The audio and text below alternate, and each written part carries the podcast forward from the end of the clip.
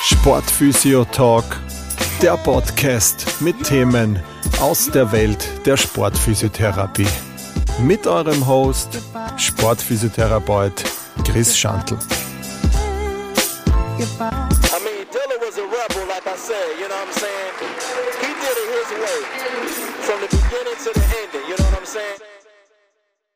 Hallo bei einer neuen Folge des Sportphysio Talks. Ähm, in den vorangegangenen Folgen, beziehungsweise die Folge über Vastus Medialis und auch bei der Meniskus-Rissfolge, ähm, habe ich immer wieder mal erwähnt, dass äh, die Problematik der atrogenen Muskelinhibition. Ich habe dann aber Fragen bekommen, äh, was das genau ist, weil ich es oft abgekürzt habe als AMI. Also das ist sozusagen die Abkürzung, also ein bisschen ein Zungenbrecher ist das Ganze. Und genau das habe ich mir heute als Thema hergenommen, damit ich auf das ein bisschen näher eingehe. Weil ich finde, gerade wenn man jetzt viel mit postoperativen Sportlern und Sportlerinnen zu tun hat, also speziell das Knie betrifft diese Problematik, dann kann man da immer wieder öfters mit dieser Problematik zu tun haben. Ähm, wie gesagt, bin auch öfters gefragt worden dazu und ich möchte eben in der heutigen Folge darüber sprechen, was steckt dahinter, hinter dieser AMI, was sind so mögliche Ansätze, um dieses Problem in der Reha in den Griff zu bekommen. Und ähm, ja, genau, das sind so die Themen, die ich da heute zu dieser äh, Problematik besprechen möchte. Gut, also ich selbst habe jetzt in der Praxis auch wieder, wieder zwei äh, solche Fälle gehabt, äh, wo dieses Problem auch aufgetreten ist.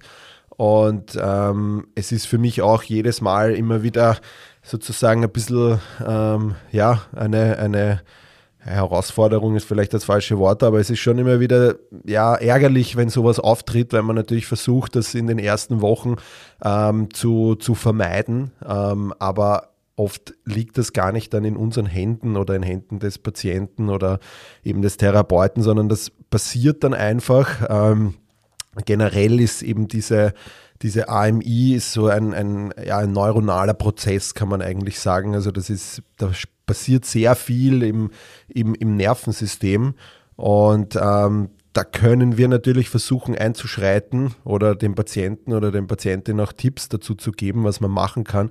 Aber oft passiert das so im Hintergrund und wir bekommen das dann gar nicht mit. Ähm, und das ist dann eben sozusagen diese Herausforderung bei dieser AMI, weil auf längere Sicht gesehen kann so eine AMI eben eine erfolgreiche Reha eigentlich sogar gravierend verlangsamen oder sogar ja, massive Rückschläge bringen, weil dann gefühlt irgendwie nichts weitergeht und man ist gefrustet als Patient und als Patientin und als Therapeut genauso, wenn man sich denkt, hey, da tut sie nichts. Ja, und ähm, dafür ist es einfach wichtig, das frühzeitig zu erkennen auch, ja. Gerade jetzt merke ich einfach wieder in der Kreuzbandreha, äh, weil ich da einfach sehr viele habe, geht der Trend jetzt auch wieder mehr in Richtung äh, Quadrizepssehne beziehungsweise Patellasehne ist auch noch immer, ähm, also eher ein bisschen weg von dieser Semiplastik und gerade bei dieser Variante der Quadrizepssehne finde ich, vor allem in Kombination mit womöglicher Meniskusnaht ähm, kommt das, diese AMI doch häufiger vor. Nicht beim jeden, aber bei einigen, gerade wie gesagt, wenn das eine Kombiverletzung ist mit einer längeren Ruhigstellung, kommt es eben neben dieser Muskelatrophie eben aber auch zu dieser atrogenen Muskelinhibition.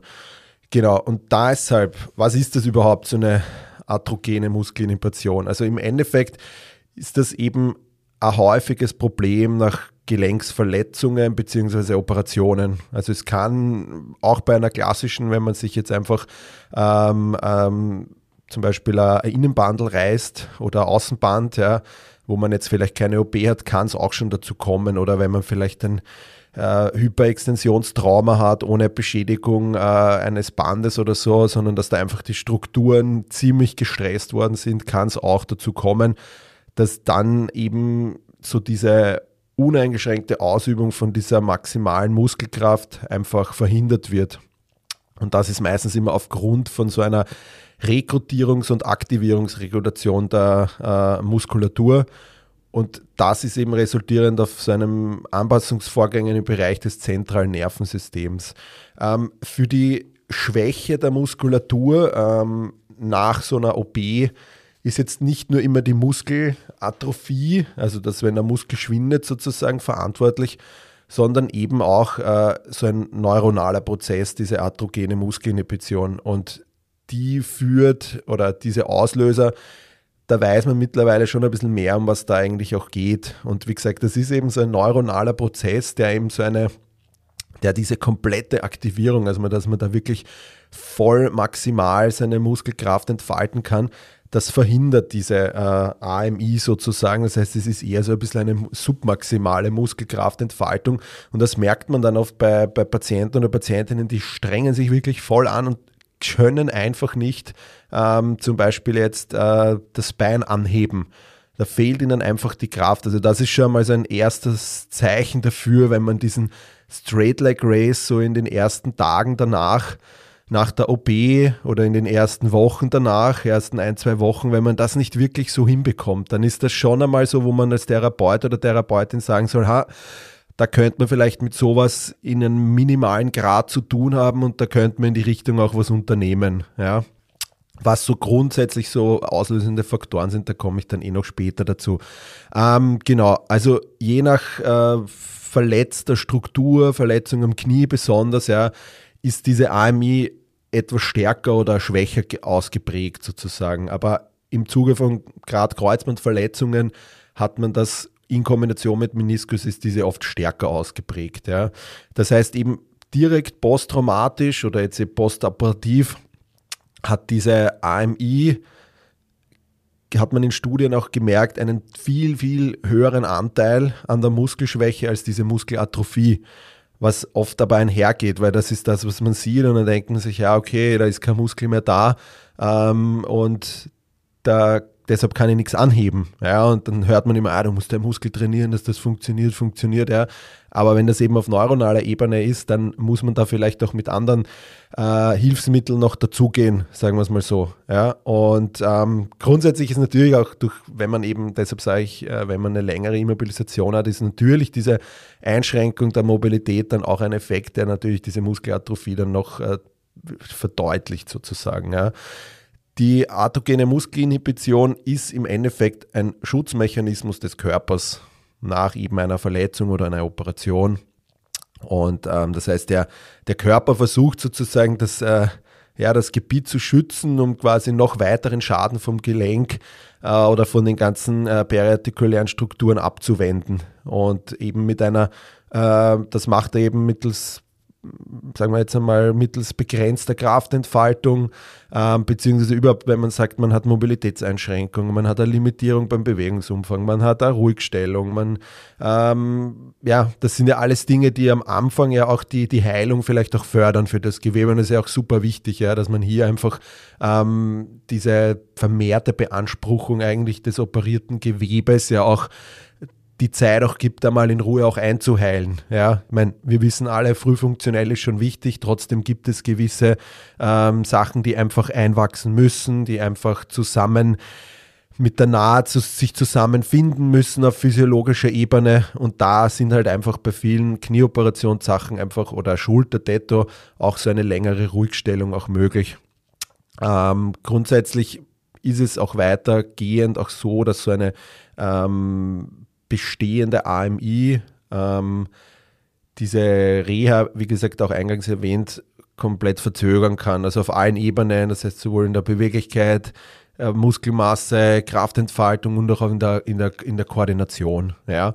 Zusammenfassend, die autogene Muskelinhibition ist jetzt so eben ein neuronaler Prozess, ähm, der eben so eine submaximale Kraftentfaltung der betroffenen Muskulatur auch zulässt, weil meistens das auch immer einhergeht mit einem Streckdefizit. Das ist einmal so die ähm, Sache auch, dass man hier einfach nie die volle Stress, das ist auch ein, ein weiteres Zeichen, wenn man einfach diese volle Streckung auch sich von Anfang an schwer tut, dann ist das auch wieder einem, ein Hinweis dafür, dass es zu so einer AMI gekommen ist ähm, und nicht nur, weil das Gelenk jetzt äh, eingeschränkt ist, sondern einfach, weil es der Muskel dann auch nicht mehr schafft, diese volle Entfaltung, die er dann vielleicht braucht, um das Gelenk dann auch äh, wirklich aktiv auch zu strecken.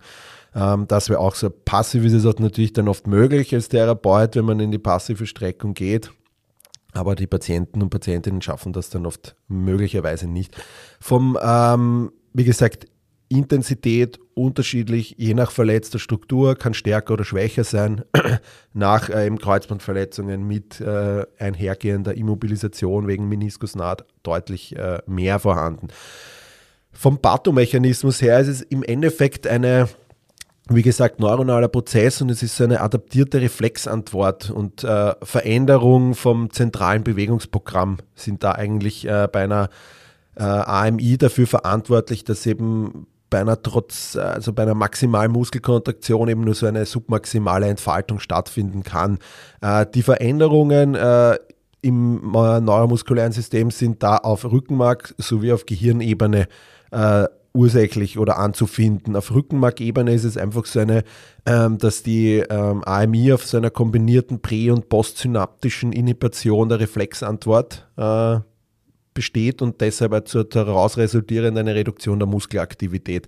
Das basiert ganz auf so speziell auf Nozizeptoren, ähm, die dann zentral zu so einer Schmerz, äh, Schmerzwahrnehmung führen und die aber eine wichtige Rolle in dieser Reflexinhibition haben und diesen, ähm, diesen stärksten Einfluss auf diesen AMI-Effekt haben aber diese Reizung von den Mechanorezeptoren. Und das ist eben wieder das Spannende, weil wenn man ja zum Beispiel jetzt einen Kreuzbandriss hat, dann fehlen einem ja diese Rezeptoren, die auf dem Kreuzband, auf dem Ur, also auf dem ursprünglichen Kreuzband waren, die fehlen ja einem. Und diese ganzen äh, Rezeptoren, Mechanorezeptoren, die geben da keine Meldung mehr weiter, weil das neue Kreuzband das ja einfach nicht hat. Ja? Und deshalb kann es hier eben auf so inhibierenden Interneuronen dazu kommen, dass einfach diese AMI äh, sich auslöst. Ja?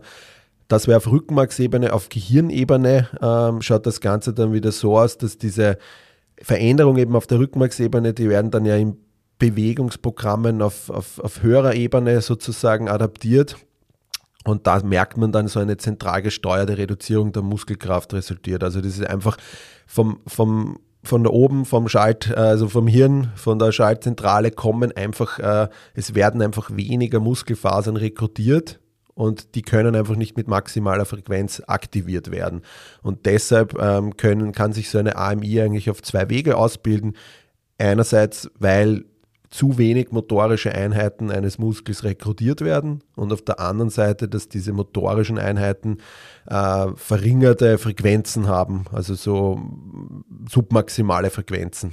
Das ist eigentlich so jetzt äh, die Begründung für diesen neuronalen Prozess, also findet eben auf Gehirn- und auf Rückenmarksebene statt. Da geht es viel um Afferenzleitungen, die dann einfach nicht äh, miteinander mehr so äh, verkoppelt sind, ja, einfach auch wegen den Schmerz, äh, wegen den Schmerz dazu.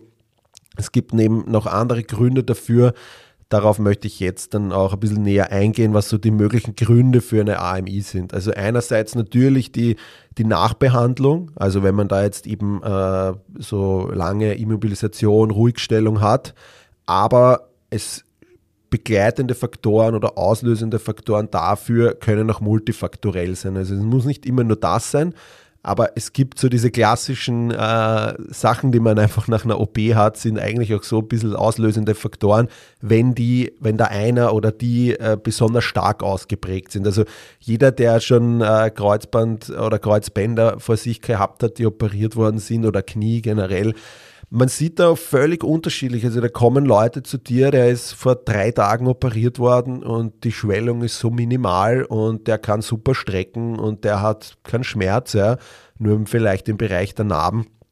Dann gibt es wieder welche, der ist vor vier Tagen operiert worden, hat das voll fette Knie, hat äh, Schmerz, hat jede Bewegung tut weh, hat dort tut sich bei der Streckung, bei der Beugung, alles ist einfach, ja, es, man merkt dann einfach diesen, diesen krassen Unterschied, also auch von der, von der Persönlichkeit her. Also da gibt es dann vielleicht Leute, die das der kommt am dritten Tag danach und ist, ist super relaxed und ja, alles gut und er passt und steigt schon voll drauf und, und traut sich schon. Und dann gibt es halt welche, die kommen, äh, sind nach zwei Wochen noch immer richtig, äh, haben viel Respekt davor und sind da eher ein bisschen ängstlicher vielleicht, was die ganzen Bewegungen betrifft und was sie tun können und so weiter. Und das spielt dann natürlich auch eine Rolle in dem Ganzen. Also wie gesagt, so, so auslösende Faktoren sind da eben multifaktorell, kann jetzt auf der Schmerzebene sein, eine, eine Schwellung kann ein Grund dafür sein. starke Entzündungszeichen generell, wenn vielleicht jetzt auch keine OP vorgelegen ist, aber es bei einer Gelenksinstabilität, ähm, dass auch hier der Verlust von den Afferenzen äh, der ganzen artikulären Strukturen ähm, betroffen ist, ja, ähm, also mit Schwerpunkt auf die Propriozeption, das kann dann auch einfach ein Grund dafür sein. Natürlich alle Verletzungen, die da jetzt in dem Bereich auch auftreten können, von, von Knorpel bis hin zu Sehnen, kann auch eine Beeinträchtigung der oder eine Beeinträchtigung der Sensorik der Kapsel kann da auch eine, eine Problematik sein oder auch eine äh, gestörte Koordination in der Muskulatur. Ja? All diese Dinge, die, die einfach hier ähm, oder wenn man einfach klassischer Streckdefizit sich, äh, wenn man irgendwie das Gelenkspiel nicht ganz passt, dann können das alles so auslösende Faktoren sein. Was grundsätzlich aber gut untersucht ist, sind so äh, ein paar ähm, Faktoren, die, die ich jetzt auch erwähnen möchte.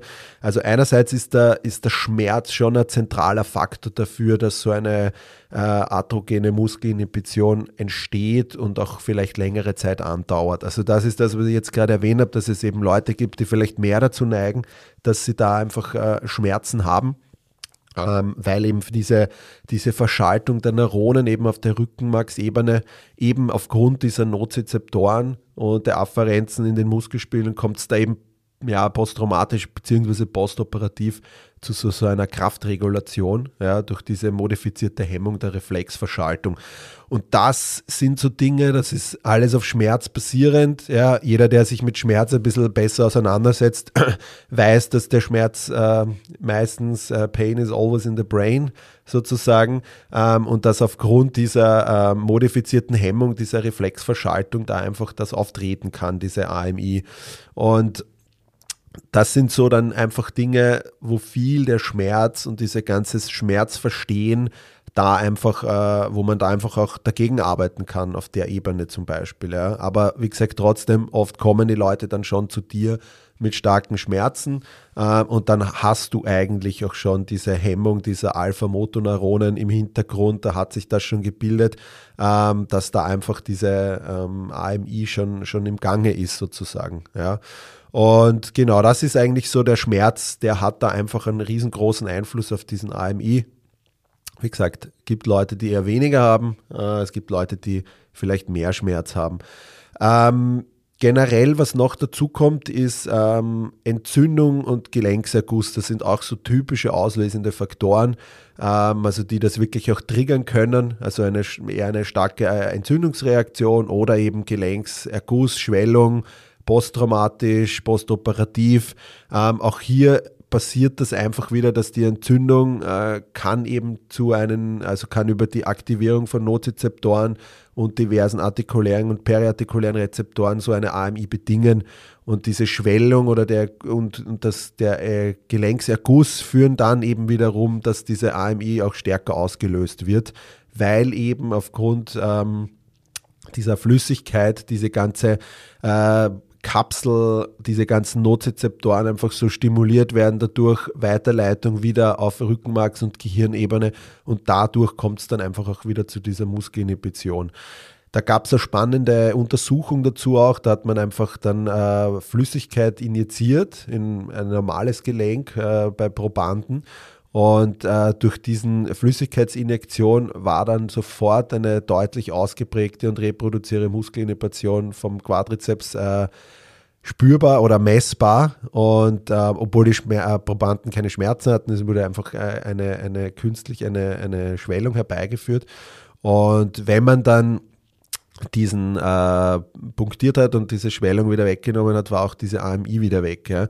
Ähm, das heißt, man konnte das sofort direkt danach wieder beseitigen, was einfach eine ja, gute Lage dafür ist, dass einfach so ein dass es wichtig ist, den Gelenkserguss äh, so schnell wie möglich wegzukriegen. Ja, also, also man diese ganzen Entzündungen, Gelenke, Schmerz wegzukriegen ist natürlich immer so eine Sache, weil das ist natürlich auch viel vom Patienten abhängig, wie Schmerz, wie empfindet er Schmerz oder sie, wie tut sie sich da. Also da kann man natürlich in, gibt es gute Ausbildungen, die den Schmerz verstehen auch, dass man da vielleicht auch Tools hat, wo man den Patienten oder die Patientin, den Sportler, Sportlerin dann einfach auch abholt und, und ihm da einfach auch Tools mitgibt, was die Schmerzverarbeitung angeht. Ja.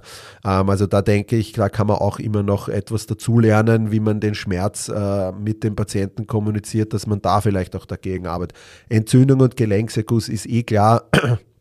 Da stehen uns einige äh, Möglichkeiten zur Verfügung, ähm, die man da einfach äh, mit einbeziehen kann, ähm, damit man eben, weil diese Schwellung ja diesen intraartikulären Druck erhöht, dadurch steigert die, die, die Entladung der Afferenzen vom Kniegelenk und die Schwellung hat eben einen signifikanten Inhibitionseffekt auf den gerade jetzt Quadriceps femoris.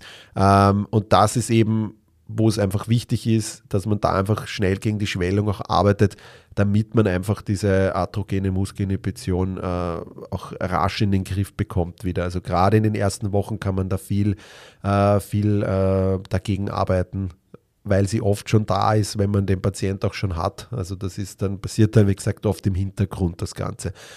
Ein weiterer Punkt dafür ist so die Störung der Wahrnehmung. Also gerade wenn man jetzt äh, propriozeptiv gestört ist oder da einfach diese Geweberezeptoren nicht mehr so arbeiten können wie davor, dann kann es einfach hier zu einem, also es kommt ja zu einem, wegen dieser fehlenden Afferenz, zu einem zentralen Defekt in der tiefen äh, Sensibilität.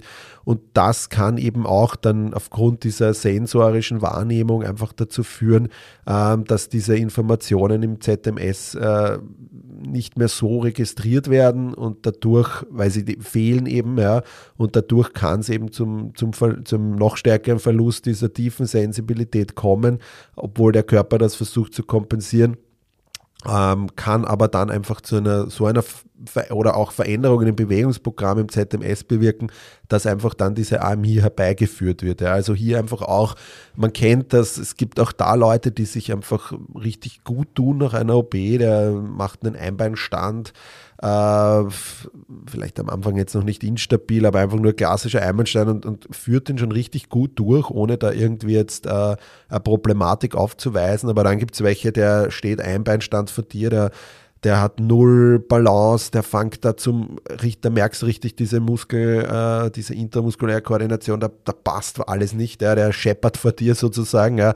Und das sind einfach so Gründe, wo man auch wieder sagen kann, okay, da könnte auch eine AMI im Spiel sein, das Ganze. Und das sollte man dann einfach auch im, im Hintergrund äh, haben und, und dann vielleicht auch seine Tools aus der Werkzeugkiste holen, damit man gegen diese AMI auch arbeitet. Und dass man vielleicht sagt, hey, okay, wir haben das Problem dieser AMI jetzt, das ist jetzt vorrangig einmal wichtiger, dass wir das bearbeiten, ja, und dass wir uns dann weiterhin auf die nächsten Hypertrophie-Training und so weiter und so fort stürzen, ja, weil das die AMI würde dieses Hypertrophie-Training ja auch in gewisser Weise dann äh, verhindern oder ja, verlangsamen, je nachdem. Und deshalb glaube ich, ist immer wichtig, hier einfach seine, seine eine gute Diagnostik auch zu haben, was, was diese AMI betrifft, weil man hier einfach dann, glaube ich, mehr oder früher dann einfach dagegen arbeiten kann, damit man einfach später dann mehr Spaß hat.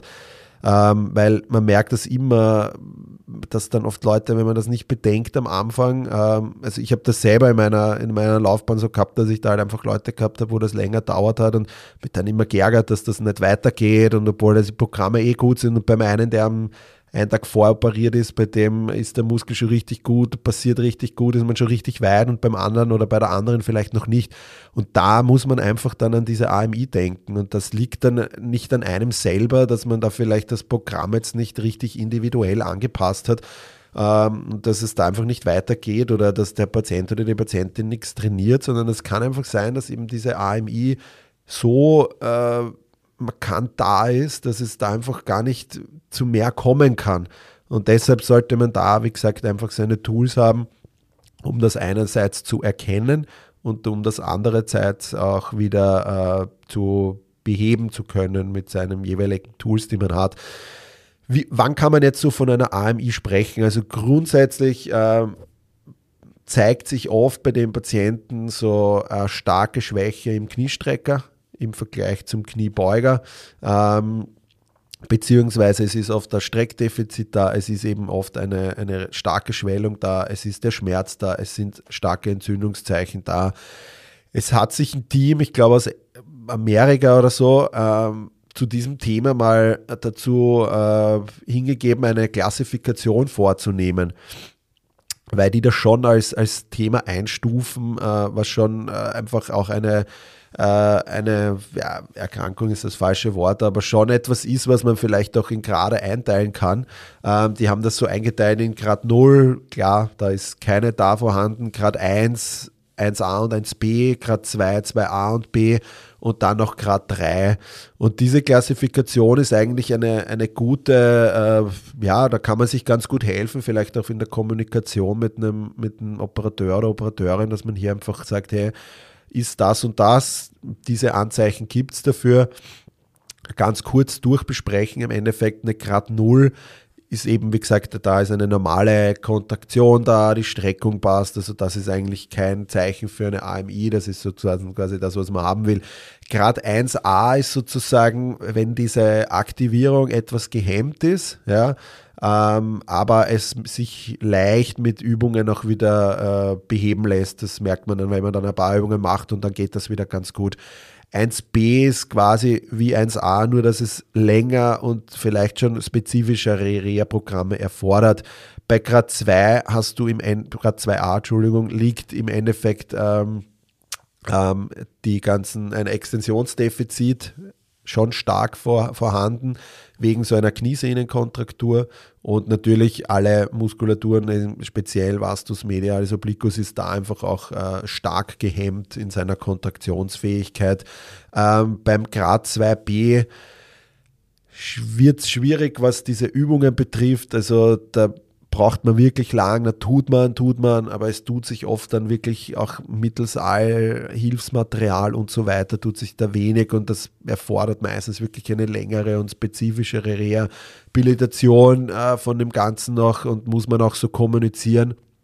Und bei Grad 3 ist es wirklich so, wenn man wirklich so eine chronische oder wirklich ja, eine ja, chronische Extensionsdefizit hat, äh, dass man hier einfach gar nicht mehr ähm, wirklich strecken kann. Also da redet man eben schon so von, dass es da einfach zu einer ähm, Arthrolyse auch kommen kann, dass man da vielleicht operativ sogar noch einmal ähm, das Ganze versucht äh, wegzunehmen, wenn da irgendwie ein narbiges Gewebe da ist oder vielleicht sogar versucht, dieses Extensionsdefizit auszubessern.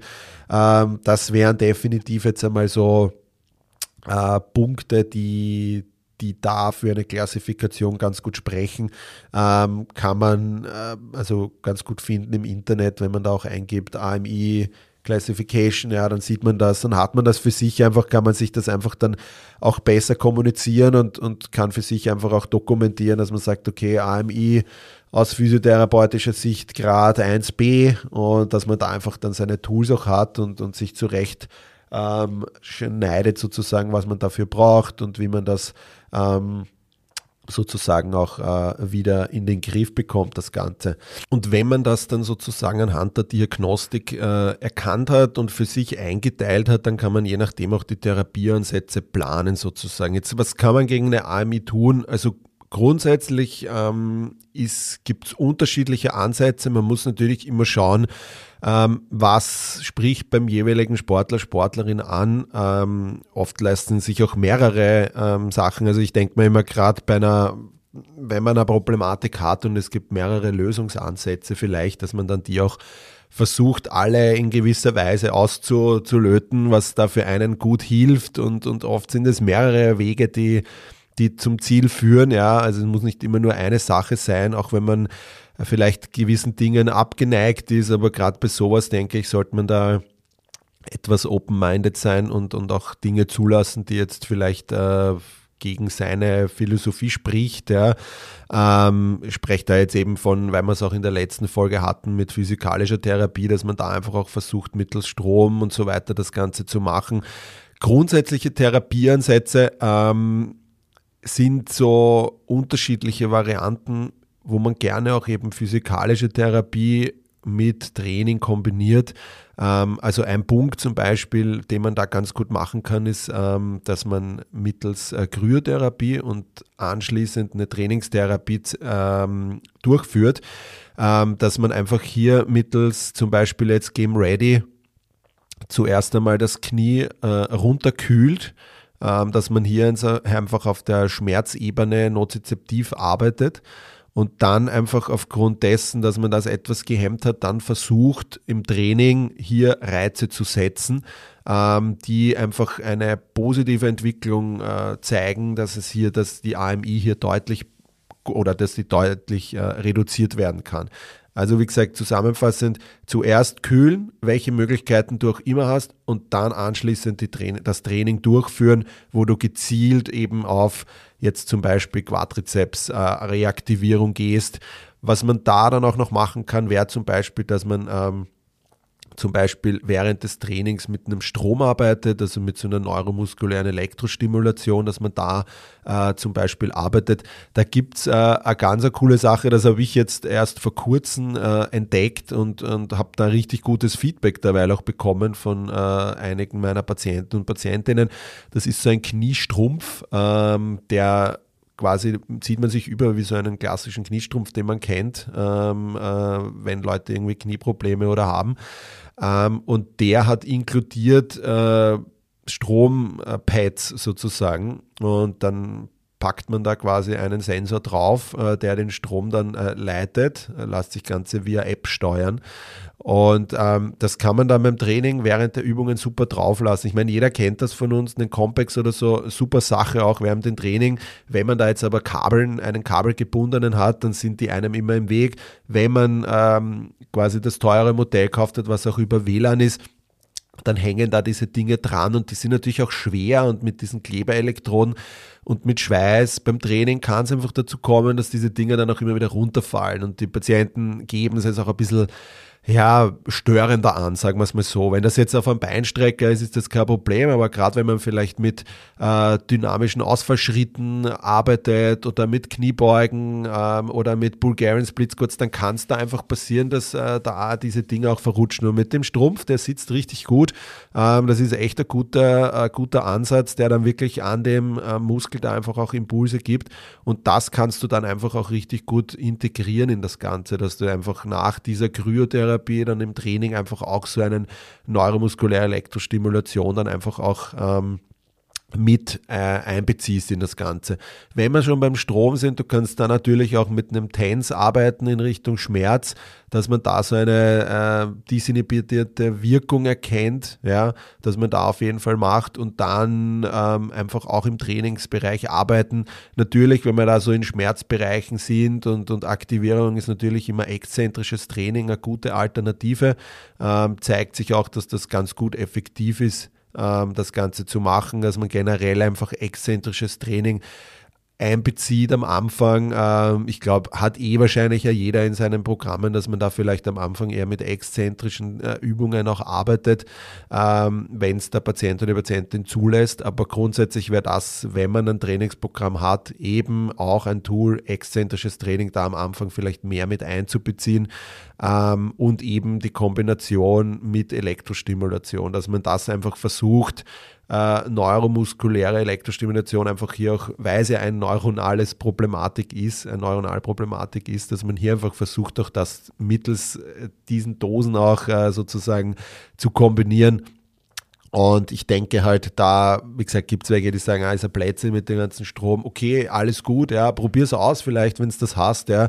Ähm, dieser Strumpf, ich finde den super, mir taugt das, ähm, kostet jetzt auch nicht die Welt ähm, und lässt sich cool per App steuern. Das heißt, kann man auch einem Patienten oder Patientin mitgeben, dass die dann daheim einfach auch trainieren kann, dass sie einfach mehr Effekt hat, als wenn man es nur einmal äh, in der Woche macht bei, bei uns in der Praxis oder so, sondern dass man da einfach versucht, auch das Ganze öfters daheim mitzugeben. Lasst sich, wie gesagt, ist ein cooles Tool, ähm, das sich da einfach gut integrieren lässt grundsätzlich, aber Krafttraining ist natürlich ähm, ja, ein, ein Ding, was dazu gehört, ähm, muss man immer wieder weiter probieren, auch wenn es für den Patienten oft oder Patientin oft ein bisschen mühsam ist, weil es einfach diese volle Kraftentfaltung äh, nicht funktioniert. Aber eben, wie gesagt, mit all diesen Tools lässt sich das ganz gut in den Griff bekommen, wenn man es frühzeitig und gut erkennt.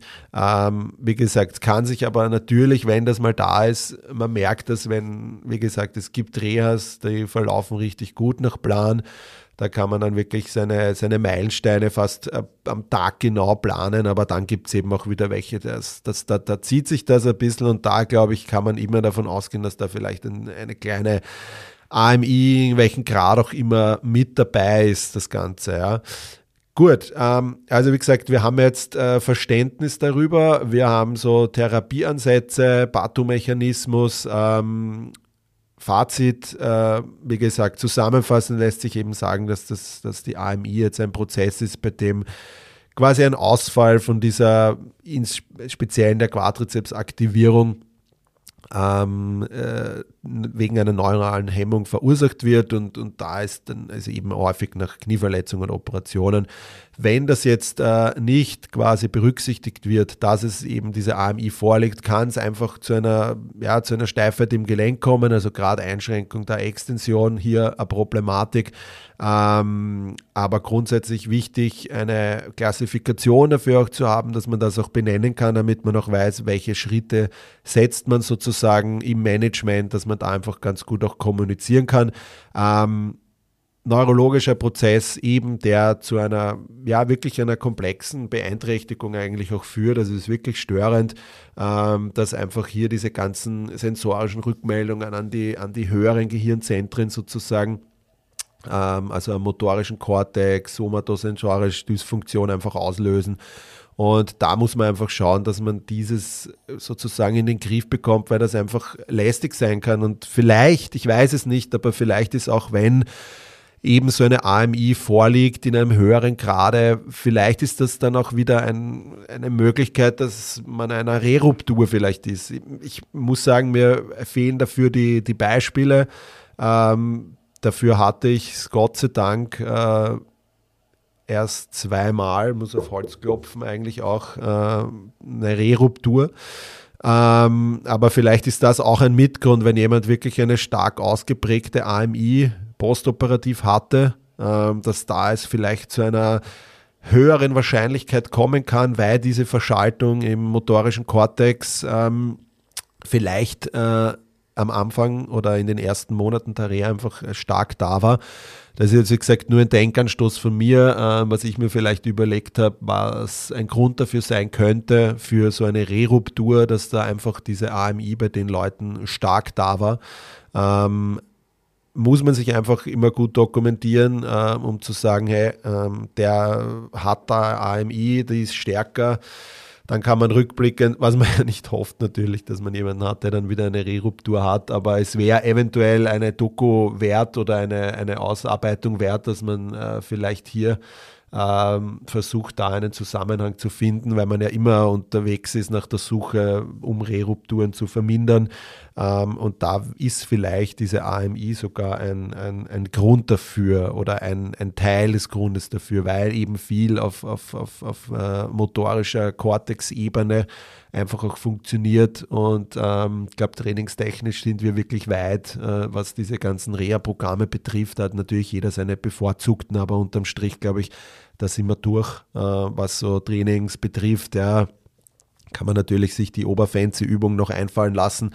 Ähm, glaube, der Mehrwert davon ist wahrscheinlich jetzt äh, eher auf, auf Instagram für ein Like, aber nicht jetzt für den Patienten selber.